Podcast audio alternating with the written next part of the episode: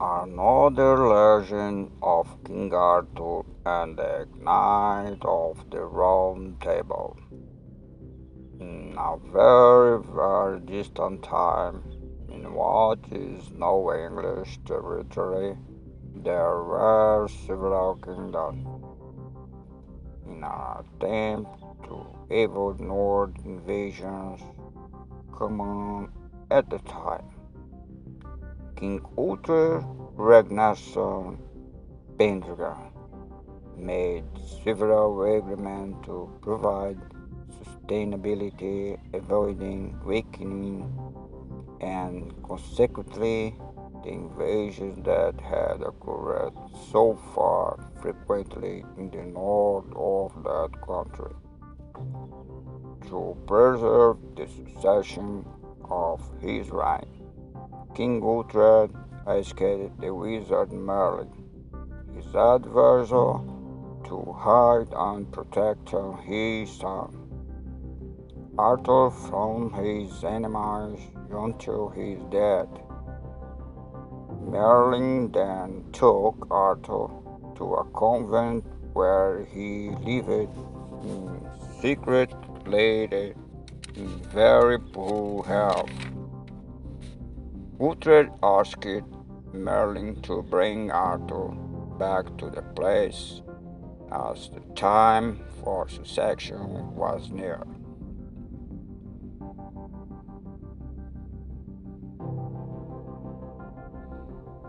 After some time, Uhtred took his successor, in addition to Arthur, those who would prove himself brave warriors. The Merlin gathered then all around the stone there was a beautiful sword embedded in the center of the stone. The purpose was that whoever took the sword from the stone and sword crowned the young king of England. These swords were named Excalibur, which means cutting steel. After that, there was a long dark period in England where many battles were fought, but the young Arthur at great bravery and thus winning the trust of his people. He won many flowers. He won many followers, brave warriors who at his side guaranteed peace to the English people.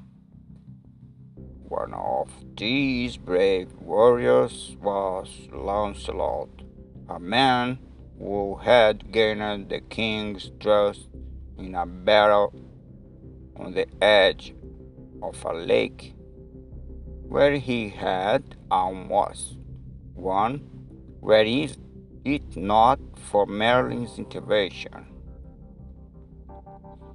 This dome of warriors was called the Round Table.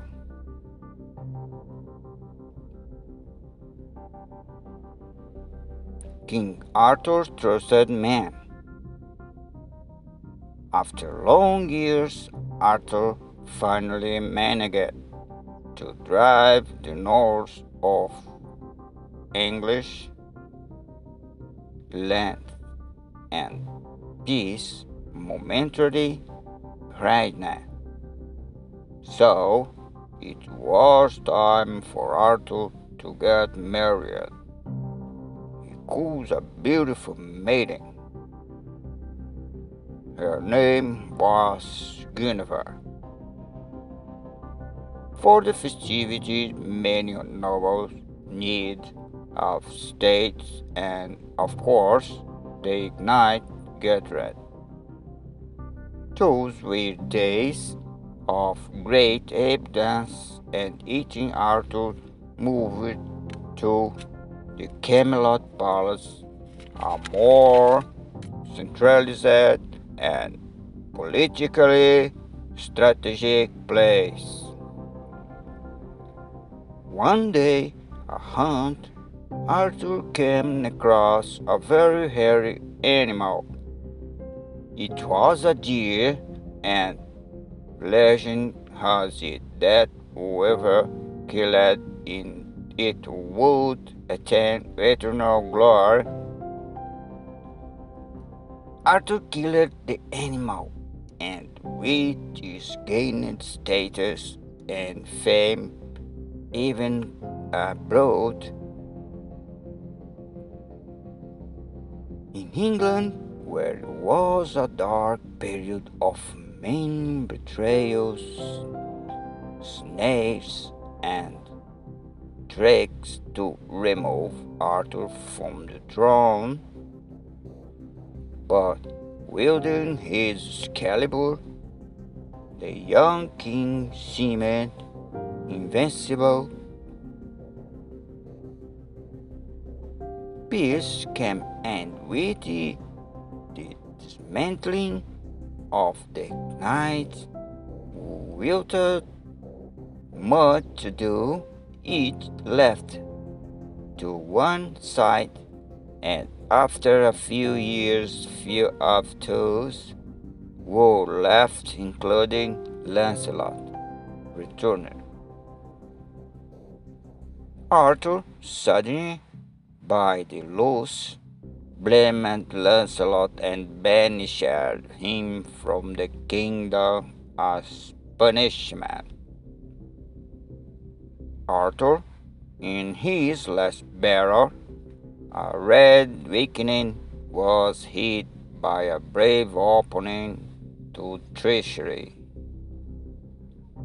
So, in the an era of glory. On his tomb was written an epitaph with the sword